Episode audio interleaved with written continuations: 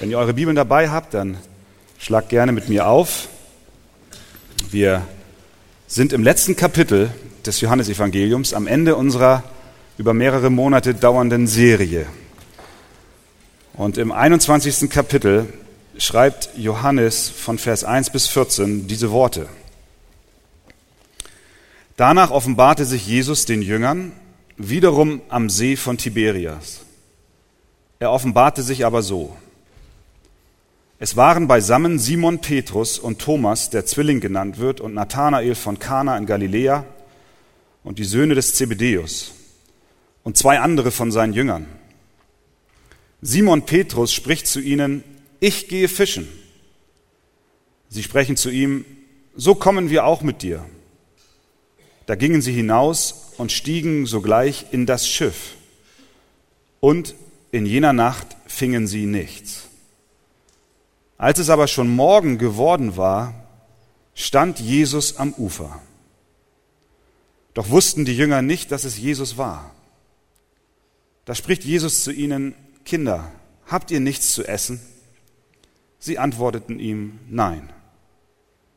Er aber sprach zu ihnen, werft das Netz auf der rechten Seite des Schiffes aus, so werdet ihr finden.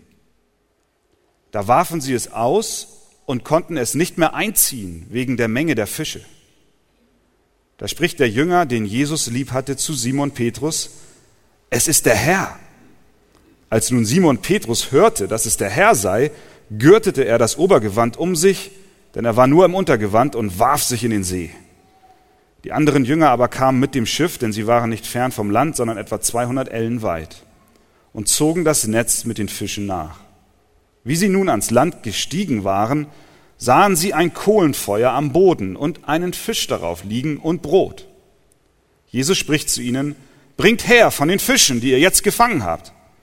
Simon Petrus stieg hinein und zog das Netz auf das Land, voll großer Fische, 153, und obwohl es so viele waren, zerriss doch das Netz nicht. Jesus spricht zu ihnen, kommt zum Frühstück. Aber keiner der Jünger wagte ihn zu fragen, wer bist du? Denn sie wussten, dass es der Herr war. Da kommt Jesus und nimmt das Brot und gibt es ihnen und ebenso den Fisch. Das war schon das dritte Mal, dass sich Jesus seinen Jüngern offenbarte, nachdem er aus den Toten auferweckt war. Wir beten zusammen. Vater im Himmel, wir sind von Herzen dankbar, dass du uns dein Wort gegeben hast und dass du uns auch diesen Text gegeben hast. Und Herr, wir bekennen dir, dass wir ohne dich nichts können. Nichts haben wir zu bringen. Alles Herr bist du. Und deshalb bitten wir dich, dass du durch deinen Geist uns dein Wort erklärst und uns überführst, wo es notwendig ist. Amen. Amen. Ihr dürft euch gerne setzen. Eigentlich hätte Johannes sein Evangelium im Kapitel 20 enden können. Das ist das Kapitel vor unserem eben gelesenen Text. Er schreibt nämlich in den beiden letzten Versen des Kapitel 20 diese Worte. Noch viele andere Zeichen tat Jesus nun vor seinen Jüngern, die in diesem Buch nicht geschrieben sind. Es hört sich an wie ein Abschlusswort. Diese aber sind geschrieben, damit ihr glaubt, dass Jesus der Christus, der Sohn Gottes ist, und damit ihr durch den, Namen, durch den Glauben Leben habt in seinem Namen. Jetzt hätte eigentlich nur noch gefehlt, gezeichnet, euer Bruder Johannes. Macht's gut, lebt wohl. Wunderbare Abschlussworte. Aber der Apostel Johannes hat offensichtlich noch etwas nachzulegen. Denn er holt nochmal aus. Er hängt im Prinzip ein ganzes Kapitel noch dran. Und ich sage, wie gut, dass er das gemacht hat. Denn sonst würden wir heute Morgen diese Predigt nicht hören. Er hat noch was auf dem Herzen. Das eine ist klar, und wir haben es das ganze Johannesevangelium hindurch gesehen. Er schreibt uns seinen Bericht, damit wir glauben, dass Jesus der Sohn Gottes ist. Das haben wir, glaube ich, verstanden, dass das sein Anliegen war. Aber jetzt fügt er noch etwas hinzu, als wenn ihm noch etwas auf der Seele brennt. Er möchte uns noch was sagen. Nämlich, was heißt es eigentlich, ein Nachfolger Jesu Christi zu sein? Was heißt es eigentlich, ein Jünger Jesu zu sein? Was heißt es eigentlich, sein Leben Jesus unterzuordnen? Eine Sache ist zu glauben, aber die andere Frage und die andere Sache, die genauso wichtig ist, ist, was bedeutet dieser Glaube für mein Leben? Und da stellt er uns noch einmal Petrus vor. Unser lieber Petrus. Petrus ist ein Fundskerl, würde ich sagen. Der ist mir so nahe und dir wahrscheinlich auch. Wenn Paulus in den Raum käme, dann würden wir sagen, yes, Sir, das ist der Theologe. Aber wenn Petrus kommt, dann legen wir unsere Hand auf seine Schulter und sagen, ich kenne dich, du bist so wie ich. Das Erste, was wir hier sehen, ist, Petrus ist gescheitert. Allein das macht ihn mir so, so sympathisch. Er ist, er ist so nah. Dir vielleicht auch. Wir erinnern uns, Jesus war von den Toten auferstanden. Ein Ereignis in der Heilsgeschichte, überhaupt in der Geschichte des ganzen Universums, was nur einmal stattgefunden hat, was der absolute Höhepunkt war, das Grab war leer. Johannes und Petrus laufen zum Grab und sie finden es vor ohne Inhalt, lediglich Tücher. Und dann haben wir gelesen, dass sich die Jünger aus Furcht verbarrikadiert hatten in ihrem Obersaal. Jesus kam als Auferstandener, trat in ihre Mitte und sagte ihnen, Friede sei mit euch. Und ihr Herz, sagt Johannes, freute sich, weil sie Jesus, den Auferstandenen, gesehen haben. Was für eine Begegnung. Aber trotz dieser so nachhaltigen Begegnung verließ Petrus die Stadt Jerusalem. Er ging zurück, 150 Kilometer nördlich etwa, zum See Genezareth. In Jerusalem begegnete ihm der Auferstandene. Und das nächste, was Johannes uns berichtet, ist, Petrus türmt. Er geht. Er geht zurück in seine Heimat. Er geht zurück in sein altes Leben. Er geht zurück zum Fischen. Vers 3. Schaut rein. Simon Petrus spricht zu ihnen, ich gehe fischen. Wenn Petrus sagt, ich gehe fischen, dann heißt das nicht, ich gehe angeln. Dann ist das keine Wochenendbeschäftigung. Dann ist das nicht Zeitvertreib. Dann nimmt er nicht seinen Sohn und setzt sich an einen modrigen See und angelt einen stinkenden Karpfen und bringt ihn seiner Frau und sagt, frier mal ein. Den kannst du Silvester wieder auftauen und zubereiten. Das ist nicht, was Petrus meint, wenn er sagt, ich gehe fischen. Ich gehe fischen hat eine ganz andere Bedeutung für Petrus. Petrus war ein Fischer, so wie du Arzthelferin bist oder Kfz-Mechaniker oder Bäcker oder ich weiß nicht, was du bist. Das weißt du selber besser. Petrus war ein Fischer. Und wenn Petrus sagt, ich gehe fischen, dann meint er, dass er zurückgeht in seinen Beruf. In diesem kleinen Satz steckt ganz viel Bedeutung. Petrus hatte aufgegeben. Er hatte Jesus nicht verstanden. Weißt du, warum Petrus mir so, so lieb ist?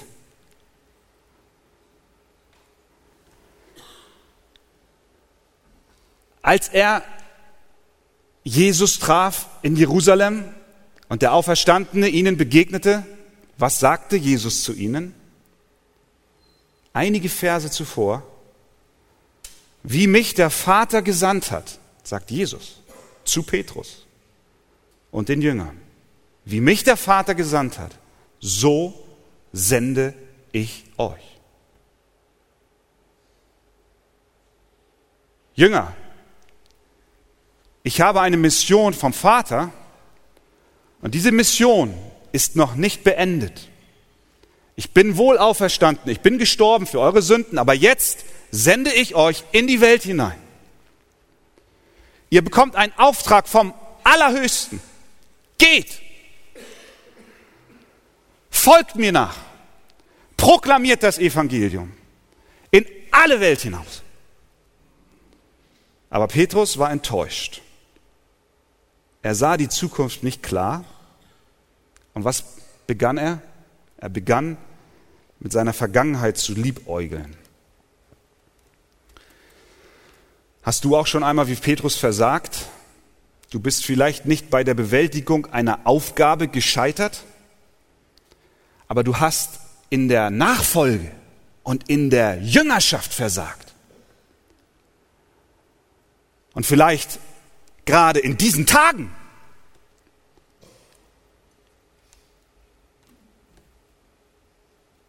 Wie kann Simon Petrus jemals nützlich im Reich Gottes sein, nachdem er Jesus dreimal verleugnet hatte? Andere Menschen hätten bei so einer Biografie den Rest ihres Lebens beim Therapeuten verbracht. Sie wären niemals wieder auf die Beine gekommen. Wie um alles in der Welt kann ich, Simon Petrus, irgendwie nützlich sein im Reich Gottes? Also dachte sich Petrus, ich gehe fischen. Ich hänge meine Nachfolge. Ich hänge meine Jüngerschaft. Ja, ich hänge meine Berufung an den Nagel. Beim Fischen kenne ich mich wenigstens aus. Da weiß ich, wie es funktioniert. Ich kenne den See. So groß ist er ja gar nicht. Und ich kenne die Hügel um den See herum. Und ich weiß, was passiert, wenn der Luftdruck sich ändert und wenn Wind und Sturm aufkommt. Schließlich war ich schon öfter im Sturm. Und ich weiß auch, was die Fische machen, wenn Sturm kommt.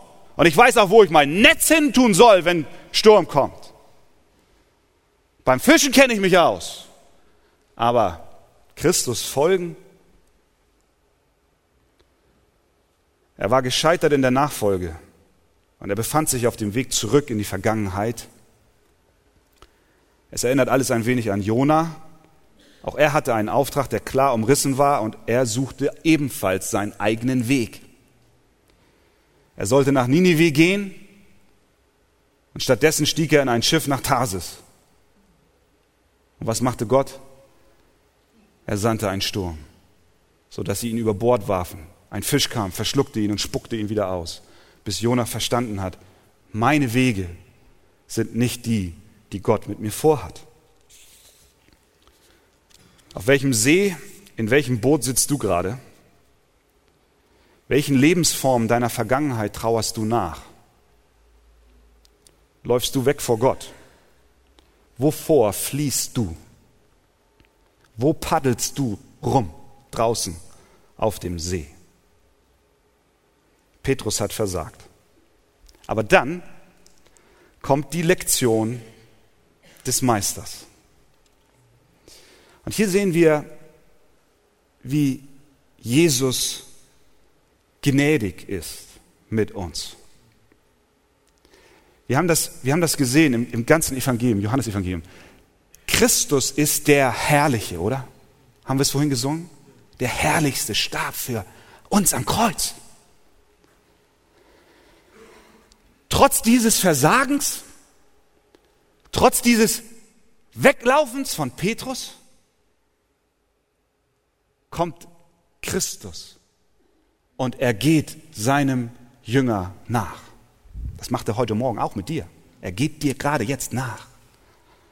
Es ist Zeit der Gnade. Was tat Jesus? Das Erste, was er tat, er verhinderte, dass Simon Petrus auch nur einen einzigen Fisch fing. Jesus war ganz offensichtlich der Herr über die Fangquote der Jünger. Das war nicht die EU, in Brüssel, sondern das war Jesus Christus, der am Ufer war. Er hat beschlossen, diese Jünger, die werden nichts fangen. Gar nichts. Vers 3. Sie stiegen in das Schiff und in jener Nacht fingen sie nichts. Das ist, das ist Gnade. Das ist die Gnade Gottes im Leben der Jünger. Das ist verhindernde Gnade. Petrus brauchte doch Fische zum Überleben, oder? Natürlich braucht er das. Und die Jünger auch. Sie müssen doch was essen. Warum ist es Gnade? Weil Gott in seiner Güte den davonlaufenden Petrus wieder auf die Spur bringt. Petrus lief davon. Er versuchte sein altes Leben zu leben und Jesus sagte, nein Petrus, du willst wieder Fische fangen? Du wirst nur so viele Fische fangen, wie ich es dir erlaube. Und jetzt erlaube ich dir, dass du keinen Fisch fängst. Die Lektion für Petrus und für uns alle ist, deine eigenen Pläne stoßen immer an Grenzen. Immer. Und weißt du, wo die Grenze liegt? die liegt da, wo Gott sie setzt. In unserem Starrsinn meinen wir, Gott davonlaufen zu können. Aber in seiner Gnade zieht Gott eine Grenze und er sagt, bis hierhin und nicht weiter. Du wirst keine Fische fangen. Deine Flucht aus der Nachfolge Jesu wird dir nicht gelingen. Es wird dir nicht gelingen. Du wirst scheitern. Du wirst nichts fangen. Du wirst nicht zufriedener in dem Boot auf dem See. Du wirst nicht zur Ruhe kommen, wenn du aufhörst, Jesus zu folgen. Nein, im Gegenteil, ohne Jesus im Boot wirst du im Sturm umkommen. Jesus hatte einen anderen Plan. Er sagte, auf mein Geheiß hin, Petrus, wirst du nichts fangen und auf mein Geheiß hin wirst du so viel fangen, wie du, wie du zuvor niemals zu träumen gewagt hast. Und was war's? Sie fingen 153 Fische, als Jesus sagte, werft das Netz auf der rechten Seite aus. Und dann war das Netz voll. Das ist die eine Lektion, die wir lernen, die Petrus lernt und die wir lernen. Und eine weitere Lektion ist, wie Jesus seine Jünger versorgt. Er saß, wie wir gelesen haben, am Ufer und als sie kamen, sahen sie ein Kohlenfeuer in Vers 9 am Boden und ein Fisch darauf liegen und Brot. Das heißt, Jesus ging Petrus nach, er bereitete ein Feuer, er legte Brot und ein Fisch drauf, sagt ihnen, werft die Netze auf der anderen Seite raus, sie fangen 153 Fische, er sagt zu ihnen, bringt mir die Fische. Und Petrus springt ins Wasser, zieht das Netz raus und Jesus sagt, kommt, frühstückt mit mir. Ist dir aufgefallen, mit welchem Fisch Jesus seine Jünger versorgt? Ist es ein Fisch von den 153, die sie gefangen haben? Nein. Der Fisch, den er ihnen gibt, ist der Fisch, den er selber bereitet hat. Sie aßen nicht den Fisch, den sie in ihrer Aktion im Morgengrauen gefangen hatten, sondern sie stärkten sich an dem Fisch, den ihr Meister zuvor schon bei sich hatte? Was sagt uns das? Was sagt dir das in deiner Situation? Es sagt dir, dass es immer wieder und immer wieder darum geht, dass Jesus Christus für dich die Versorgung ist, dass nichts unter seiner Leitung geschieht. Was geschieht? Alles ist unter seiner Leitung und alles ist unter seiner Kontrolle. Unsere Aktionen und Taten für Jesus sollen bestimmt nicht umsonst sein. Und wenn wir 153 Fische mitbringen, ist das gut so. Aber am Ende machen sie uns nicht satt, sondern gesättigt werden wir durch das, was Jesus Christus, der Auferstandene, bereits am Ufer für uns bereitet hat. Ich weiß nicht, wo du heute Morgen innerlich stehst. Hast du deinen Retter ziehen lassen und dich von ihm entfernt? Nach Galiläa zu laufen ist keine Antwort. Zurück in dein altes Leben zu gehen führt dich nicht weiter. Auch in Selbstmitleid verfallen bringt nichts. Damit Petrus wieder auf die Spur gebracht wurde, musste er durch Gott erniedrigt werden. Das ist auch eine Lektion, die wir hier lernen. Er musste erkennen, ich fange nichts. Ich habe nichts zu bringen, haben wir gesungen. Nichts habe ich zu bringen, alles Herr bist du. Jesus ließ den Ballon seines Stolzes platzen, den Stolz des Petrus ließ er platzen, wie eine Nadel in einen Ballon sticht. So stach er in den Stolz des Petrus und er erkannte, obwohl ich mich so gut auskenne hier und obwohl ich mein ganzes Leben lang sehr sicher war im Fischen, ich werde nichts fangen, wenn ich nicht dort bin, wo Christus mich haben möchte. Petrus konnte nicht etwas tun, was für ihn eigentlich selbstverständlich war. Ohne die Hilfe und die Kraft des souveränen Jesus Christus wird dir nichts gelingen. Alles geschieht unter seiner Leitung. Das Problem von uns Christen ist, dass wir meinen, wir brauchen nicht so platzen wie ein Ballon, wo die Luft rausgeht. Wir blähen uns eher auf. Wir sind wie moderne Wäsche, die sicher ist vorm Einlaufen. Wir meinen, wir laufen nie ein. Aber die Lektion, die Jesus uns manchmal erteilt, ist, pass mal auf, mein lieber Freund, es geht nicht so weiter. Du wirst nichts fangen auf dem Weg, auf dem du dich begeben hast. Und deswegen kehre um, tue Buße und spring ins Wasser und schwimm zurück zum Ufer. Dort wartet Jesus Christus auf dich. Amen. Amen. Und jetzt kommt der zweite Teil. Wir lesen noch einmal Johannes 21, Vers 15 bis 25. Als sie nun gefrühstückt hatten, spricht Jesus zu Simon Petrus. Simon, Sohn des Jonas, liebst du mich mehr als diese? Er spricht zu ihm, ja Herr, du weißt, dass ich dich lieb habe. Er spricht zu ihm, weide meine Lämmer. Wiederum spricht er zum zweiten Mal zu ihm, Simon, Sohn des Jonas, liebst du mich? Er antwortete ihm, ja Herr, du weißt, dass ich dich lieb habe. Er spricht zu ihm, hüte meine Schafe. Und das dritte Mal fragt er ihn, Simon, Sohn des Jonas, hast du mich lieb? Da wurde Petrus traurig, dass er ihn das dritte Mal fragte, hast du mich lieb? Und er sprach zu ihm, Herr, du weißt alle Dinge, du weißt, dass ich dich lieb habe. Jesus spricht zu ihm, weide meine Schafe. Wahrlich, wahrlich, ich sage dir, als du jünger warst, gürtetest du dich selbst und gingst, wohin du wolltest. Wenn du aber alt geworden bist, wirst du deine Hände ausstrecken und ein anderer wird dich gürten und führen, wohin du nicht willst. Dies aber sagte er, um anzudeuten, durch welchen Tod er Gott verherrlichen werde. Und nachdem er das gesagt hatte, spricht er zu ihm, folge mir nach.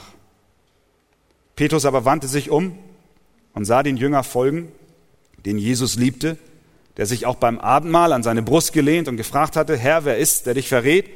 Als Petrus diesen sah, spricht er zu Jesus, Herr, was ist aber mit diesem? Jesus spricht zu ihm, wenn ich will, dass er bleibe, bis ich komme, was geht es dich an? Folge du mir nach.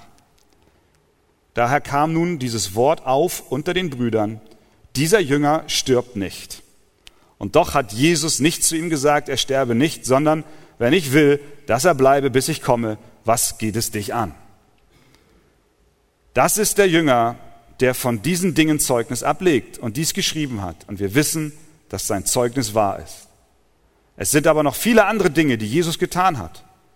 Und wenn sie eines nach dem anderen beschrieben würden, so glaube ich, die Welt würde die Bücher gar nicht fassen, die zu schreiben wären. Amen. Nehmt gerne Platz. Kapitel 21, zweiter Teil, beschreibt uns, wie Jesus eine Begegnung mit Petrus hat. Sehr, sehr intim, sehr, sehr detailliert. Da stehen die beiden sich gegenüber. Petrus liebte Jesus ohne Zweifel.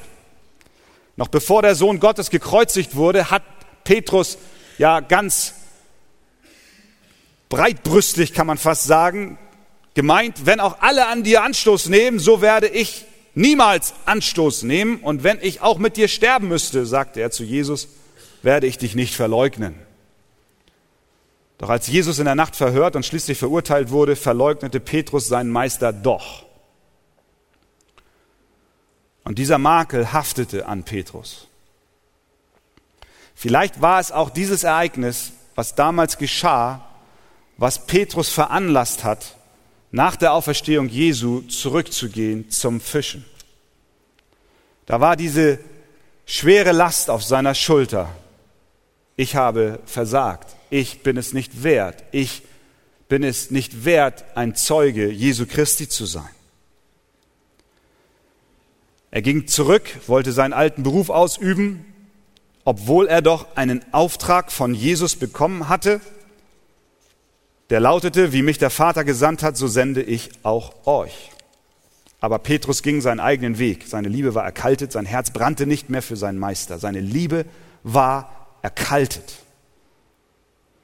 Aber was wir sehen ist, dass Jesus der ist, der seinem Jünger nachging und die erkaltete Liebe wieder herstellte. Jesus ging ihm nach, er machte ihm einen Strich durch die Rechnung, indem er dafür sorgte, dass Petrus beim Fischen nichts fing. Petrus hat wahrscheinlich eine Zurechtweisung erwartet von Jesus. So geht es häufig Christen. So geht es vielleicht dir auch. Du bist irgendwo auf dem See und du angelst im trüben Wasser obwohl du eigentlich woanders sein solltest. Du bist Jesus davongelaufen, zurück in dein altes Leben, zurück in alte Verhaltensmuster. Sünde ist wieder in dein Leben gekommen. Vielleicht übst du auch einfach nicht den Dienst aus, von dem du genau weißt, wo Jesus dich hin berufen hat. Vielleicht fliehst du vor deiner Familie, vor deinen Kindern, vor deinem Mann, vor deiner Frau. Und gleichzeitig weißt du, ich bin hier draußen auf dem See und ich paddel hier rum, aber ich habe Angst. Ich habe Angst, zurückzukommen ans Ufer. Ich habe Angst, zurückzukommen in die Gegenwart Jesu Christi, weil ich nicht weiß, was mich erwartet. Was wir hier sehen ist, Jesus in seiner Güte und in seiner Barmherzigkeit geht seinem verlorenen Schaf nach, so wie er die 99 zurückließ und dem einen verlorenen nachging, so geht er dir nach. Und ich will dir etwas sagen, es wartet am Ufer nicht die Route Christi auf dich. Bist du sein Kind und bist du ihm aus der Schule gelaufen, dann ruft er dich heute Morgen zurück. Komm. Und stattdessen, dass er mit Strafe auf dich wartet, sitzt er dort und macht ein Frühstück. Wir, wir müssen verstehen, und da neigen wir dazu, wenn wir in Sünde fallen, dann neigen wir als, als Kinder Gottes dazu zu vergessen, dass die Strafe für deine Sünde auf Christus lag. Er hat bezahlt. Es geht nicht um billige Gnade. Es geht darum, dass wir natürlich Buße tun und umkehren. Aber du brauchst keine Sorge zu haben, dass dich eine Strafe von Gott erwartet für das, was du getan hast. Denn die Strafe, die hat er getragen. Christus hat getragen. Deswegen paddel da nicht draußen rum, sondern, sondern, sondern mach dich auf und komm zurück. Komm heute Morgen zurück. Jesus wartet am Ufer auf dich mit einem Frühstück. Es mag sein, dass du die Folgen deiner Sünde auf dieser Erde noch zu tragen hast, ja. Wir wissen davon, dass manche Ehe, die kaputt gegangen ist und durch Ehebruch zerrüttet wurde oder durch uneheliche Kinder oder durch Krankheiten, die aufgrund eines Seitensprungs in das Leben eines Ehepaars hineingekommen sind, ja, da sind Folgen. Und wir müssen damit uns auseinandersetzen und es ist eine Last. Aber wenn es um die Gerechtigkeit geht, die vor Gott gilt, da hat nur einer bezahlt. Und das ist Christus. Und deswegen brauchst du nicht zu warten, aus Furcht zurückzukommen zum Ufer. Jesus ist da. Und er hat einen Fisch für dich und er hat ein Brot für dich. Und er bereitet es für dich vor. Petrus konnte sich diesem Ziehen Jesu nicht entziehen. Es war zu stark. Es ist auch nicht so, dass Jesus hilflos am Ufer sitzt und aufs Meer hinausschaut, auf den See hinausschaut und er sieht da all die Verlorenen und er sitzt da mit gebundenen Händen und kann nichts tun. So einen Jesus haben wir nicht. Sondern Jesus ist Herr der Lage, er ist souverän und das hat uns Johannes das ganze Evangelium über erklärt. Er war selbst souverän, als er gestorben ist, er war souverän, als er gegeißelt wurde und er ist auch souverän, wenn du auf Abwägen bist. Er braucht nur einen Befehl geben, dass du nichts fängst. Und du wirst durch die Gnade Gottes, durch die beschränkende Gnade Gottes, die dich beschränkt in deinem Weg, den du ausbrichst. Er wird dich zurückführen. Ich habe dich je und je geliebt, darum habe ich dich zu mir gezogen aus lauter Güte. Christus zieht. Und dieses unwiderstehliche Ziehen des Meisters konnte Petrus sich nicht widersetzen. Als er ihn erkannte, sprang er in das Wasser. Und er spürte, da muss ich hin zurück, nach Hause, zu meinem Herrn. Darum kehr auch du um und tu Buße. Und dann sehen wir hier in unserem Text die Voraussetzung für die Nachfolge. Nach dem Frühstück dann stellt Jesus dem Petrus dreimal eine Frage. Und wenn dich jemand anschaut und dir dreimal dieselbe Frage stellt, dann solltest du wissen, das ist jetzt ernst gemeint. Wenn mein Papa mir dreimal dieselbe Frage gestellt hat, weißt du gar nicht mehr, nee. dann wusste ich, wie heißt das, Holzauge sei wachsam. Pass auf. Jesus stellt dreimal dieselbe Frage. Das erste Mal formuliert er es so. Simon, Sohn des Jonas, liebst du mich mehr als diese? Jesus nennt ihn bei seinem alten Namen. Das war der Name, den er hatte, bevor er in die Nachfolge gerufen wurde. Warum ruft er ihn bei seinem alten Namen? Weil Simon, Petrus, wieder zurückgegangen ist in sein altes Leben. Simon, Petrus, Simon, Sohn des Jonas, liebst du mich mehr als diese? Was meint Jesus damit, wenn er sagt, liebst du mich mehr als diese? Meint er damit, die umstehenden Jünger, liebst du mich mehr als du diese liebst? Oder liebst du mich mehr als diese mich lieben? Es könnte auch sein, dass er meint, die Frage auf die Netze und die Boote und das Wasser und die Fische zu beziehen. Simon, liebst du mich mehr als all diese Netze, Boote, Fische? Simon, was hat Priorität in deinem Leben? Die Fischereiutensilien waren ja nicht böse an sich. Ist ja nicht schlimm, ein Boot zu haben. Übrigens, er stieg in das Boot. Einige meinen darin einen Hinweis zu sehen, dass es das Boot war, was ihm schon gehörte und womit er schon vorher fischen ging, bevor er Jesus nachfolgt. So ein Boot ist ja nichts, nichts, nichts Schlimmes. Und ein Fischernetz ist auch nicht schlimm. Und weiß ich nicht, was da noch zugehört. Ein Haken oder so. Aber all das repräsentierte nicht den Ort, an dem Jesus Petrus haben wollte. Simon, liebst du mich mehr als deinen alten Lebensstil? Die Frage der Nachfolge. Und das ist, worum es Johannes hier geht. Folge mir nach. Was heißt es, Christus nachzufolgen? Es heißt, ihn mehr zu lieben als unseren alten Lebensstil. Liebst du mich mehr als deine eigene Erfüllung? Liebst du mich mehr als dein eigenes Verlangen, mehr als deine eigenen Begierden, mehr als deine eigene Freude?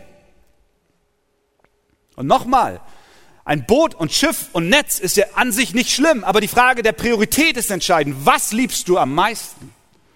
Wohin zieht es dich? Was ist es, was an erster Stelle in deinem Leben steht? Als wenn Jesus sagen will, weißt du was, Simon, zum Fischen zurückzugehen, das ist eine einfache Sache. Ich weiß, das kannst du. Ist kein Problem für mich, für dich. Aber Simon, es ist schwerer, im Königreich Gottes zu dienen. Es ist schwerer, im Königreich Gottes zu predigen. Es ist schwerer, im Königreich Gottes deinen Platz treu einzunehmen. Weißt du das? Kennst du das auch? Wie oft hast du schon gedacht, weißt du was, ich breche hier aus? Ist mir alles zu schwer, zu unklar.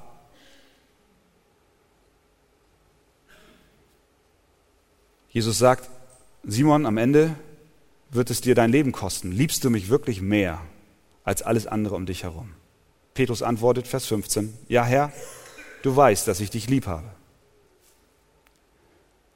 Ja, wenn das so ist, Simon, dann sage ich dir mal was. Dann weide meine Lämmer. Jetzt meint Jesus nicht, dass Simon vom Fischer zum Bauern werden soll. Jetzt geh mal und, und weide mal die Schafe. Nein, er soll, er soll die physischen Fische hinter sich lassen und er soll die geistlichen Lämmer weiden. Er soll sich einklinken in dem Reich Gottes. Er soll das tun, wozu Gott ihn ruft. Er soll auf seine Prioritäten acht haben. Wenn Jesus sagt, hast du mich lieb, dann bedeutet das, dass das Herz und die Kraft und die Energie des Petrus voll und ganz dafür eingesetzt wird, das zu tun, was dem Sohn Gottes selbst am Herzen liegt. Das ist, das ist eigentlich die Frage, die, die ich heute Morgen dir stelle die ich mir stelle. Hast du Jesus lieb? Und die Frage stellt Jesus dreimal. Es ist nicht eine Frage, die wir im Vorbeigehen beantworten. Ja, ja, ich liebe dich, Herr, ich liebe dich, Herr. Und dann heben wir die Hände und alles ist gut und am Sonntagmorgen ist sowieso alles bestens. Sondern diese Frage ist die Frage der Nachfolge. Liebst du Jesus wirklich? Und wenn du ihn liebst, wie zeigt sich das? Wie äußert sich das? Es äußert sich doch darin, wie du deine Prioritäten setzt. Es äußert sich darin, wo dein Herz ist. Es äußert sich darin, wo du dich hingezogen fühlst. Vers 16, Simon, Sohn des Jonas, liebst du mich? Jesus sagt, hüte meine Schafe, kümmere dich um meine Kinder, nicht um deine Fische. Das dritte Mal. Simon, Sohn des Jonas, hast du mich liebt? Dreimal fragt er es, um letztlich daran zu erinnern, dass dreimal auch eine Verleugnung des Petrus stattgefunden hat. Und in dem Moment, als er das dritte Mal fragte, da ist es, als wenn bei Petrus die, die Decke von den Augen geht und er wird traurig. Und da kommt all das, was geschehen ist in der Vergangenheit, wieder bei ihm hoch und er erinnert sich daran, dass er seinen Meister dreimal verleugnet hat. Das, was er in der Öffentlichkeit dreimal getan hat, nämlich Christus verleugnet, das fordert Jesus jetzt von ihm dreimal auf, öffentlich zu bekennen, ich habe dich lieb. Du Jesus wirklich lieb hast, zeigt sich nicht an deinen Emotionen, nicht an deinen spirituellen Gefühlen, die du hast, wenn du ein bestimmtes Lied singst. Ehrlich, das ist es nicht, wirklich. Deine Liebe zu Jesus zeigt sich an deinen Prioritäten, die du in deinem Leben hast. Sind sie geistlich oder physisch? Himmlisch oder irdisch? Ich sage nicht, dass alles Irdische zu verdammen ist. Ich rede über die Prioritäten. Gehst du zum Fischen oder weidest du Schafe, geistliche? Die wahre Jüngerschaft zeichnet sich durch Liebe aus und Liebe zeichnet sich durch Gehorsam aus. Gehorsam ist es, was deine Liebe zu Jesus deutlich werden lässt. Und dann sehen wir die Kosten der Nachfolge. Vers 18. Wahrlich, wahrlich, ich sage dir, sagt Jesus, als du jünger warst, gürtetest du dich selbst und gingst, wohin du wolltest. Wenn du aber alt geworden bist, wirst du deine Hände ausstrecken und ein anderer wird dich gürten und führen, wohin du nicht willst. Johannes fügt in Vers 20 hinzu, dass Jesus da über den Tod des Petrus spricht. Gemäß der Überlieferung wurde Petrus vor den Toren Roms kopfüber gekreuzigt. In dem Moment, als Jesus mit Petrus über die Kosten der Nachfolge spricht, sah Petrus seinen Kollegen und er lenkt, er lenkt ab. Jesus spricht mit ihm über die Kosten der Nachfolge und es wird am Ende den Tod für dich bedeuten. Und Petrus dreht sich um und sieht den Johannes da. Und was sagt er? Und was ist mit ihm? Wollen wir mal über ihn reden? Ich weiß nicht, habt ihr das mal erlebt, wenn ihr Kinder habt und dann ist Streit im Haus? Soll ja vorkommen. Und dann wird sofort auf dem Nebenschauplatz ausgewichen. Dann gibt es Streit und ich will mit einem Kind etwas klären, so in die Augen, so dreimal fragen, ne? So, so alles klar. Und dann, und dann lenkt das Kind ab auf, auf den Schauplatz nebenan. Und, was mit ihm? Und was mit, ist er ungerecht? Und wie, wie wird er denn sterben? Wie wird er denn sterben? Jesus. Also meine Kinder sagen das nicht. Aber Petrus sagt das über Johannes. Wie wird er denn sterben? Wie kommt er denn hier raus? Ja, im Übrigen, Vers 23, dann, das schreibt dann, Johannes erklärt das ja nochmal, ne? das, das können wir, das ist nur nebenbei. Daher, sagt er, habt ihr das gelesen, daher kam das Wort auf unter den Brüdern, dieser Jünger stirbt nicht. Da ist ein Gerücht aufgekommen, aufgrund dieser Unterhaltung. Die dachten jetzt, Jesus meint, Petrus, der wird sterben und Johannes wird nicht sterben. Das war überhaupt gar nicht, was Jesus sagen wollte. Und Johannes klärt das hier mal auf liebe, liebe Leser, falls euch das Gerücht auch erreicht haben sollte, das war nicht, was Jesus meinte. Ich werde auch sterben. So. Und er ist dann auch gestorben. Er ist ja nicht in den Himmel gefahren. Aber das ist nur nebenbei. Was Petrus macht ist, er lenkt ab. Wie wird denn mein Kollege sterben? Jesus ist sehr deutlich, 22, Vers 22, wenn ich will, dass er bleibe, bis ich komme, was geht es dich an? Was kümmerst du dich darum? Es geht jetzt um Petrus und nicht um seinen Kollegen. Auch wenn er Sorge um die Gleichberechtigung hat. Aber Jesus lässt sich von diesem Ablenkungsmanöver nicht aus der Bahn bringen. Er teilt Jesus etwas mit und das teilt er uns heute Morgen auch mit. Hör mal zu, es geht nicht darum, wie dein Nachbar seinen Lebensweg mit Jesus geht. In erster Linie natürlich sollst du dich um ihn kümmern und Sorge tragen für ihn.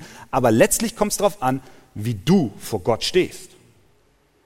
Versuch nicht ein billiges Ablenkungsmanöver und versuch dich nicht in Relation zu anderen zu setzen. Ach, der paddelt da draußen ja auch auf dem Boot, auf dem, auf dem, mit dem Boot auf dem Wasser. Dann kann ich ja auch eine kleine Tour machen und aus der Schule Jesu laufen. Dazu neigen wir manchmal und dann schwupps sitzen wir im Boot und rudern raus, weil die anderen das ja auch alle machen. Nein, es geht nicht, es geht nicht darum, es geht um dich. Und was sagt Jesus dann? Was sagt Jesus dann? Was fügt er hinzu, Vers 19? Und nachdem er das gesagt hatte, spricht er zu ihm, folge mir nach. Das ist der Ruf. Folge mir nach. Und mir nachzufolgen heißt, das zu tun, was ich dir sage. Kümmer dich nicht in erster Linie um das Lebensende deiner Kollegen im Vergleich zu dir, sondern tue, worauf es ankommt, folge Jesus nach. Folge ihm nach, auch wenn es viel kosten mag, wenn es auch Verzicht bedeutet. Folge mir nach, auch wenn es bedeutet, das Boot hinter dir zu lassen. Folge mir nach, auch wenn es bedeutet, das Netz hinter mir zu lassen. Folge mir nach, wenn es selbst dein Leben kostet. Markus 8, 34. Wer mir nachfolgen will, sagt Jesus, der verleugne sich selbst, nehme sein Kreuz auf sich und folge mir nach. Denn wer mir nachfolgen will, der, wer sein Leben gewinnen will, der wird es verlieren. Klarer kannst du es nicht sagen. Die Frage lautet einfach die, bist du bereit, ihm zu folgen? Bist du bereit, ihm zu folgen, wenn er dich als Missionar in ein fremdes Land führt? Bist du bereit, ihm zu folgen, wenn er dich bittet, den Weg von Schwierigkeiten und Anfechtung zu gehen, aber du gleichzeitig weißt, er wird dich niemals verlassen noch versäumen? Bist du bereit zu folgen, auch wenn er dir einen Geliebten nimmt, wenn du allein bist? Aber wenn er sagt, folge mir nach, gehst du mit ihm? Bist du bereit, dein altes Leben hinter dir zu lassen und die Bequemlichkeiten und Sünden abzustreifen und ihm zu folgen? Jüngerschaft bedeutet, dass wir mit unseren eigenen Vorstellungen an das Ende geraten und uns selbst ganz und gar unter die Kontrolle und Herrschaft Jesu Christi stellen. Die Frage lautet, Simon Petrus, hast du mich lieb? Und diese Frage stellt Jesus dir heute Morgen. Hast du ihn lieb? Folgst du ihm nach? Gott helfe dir, dass du, wenn nötig, umkehrst. Amen. Amen.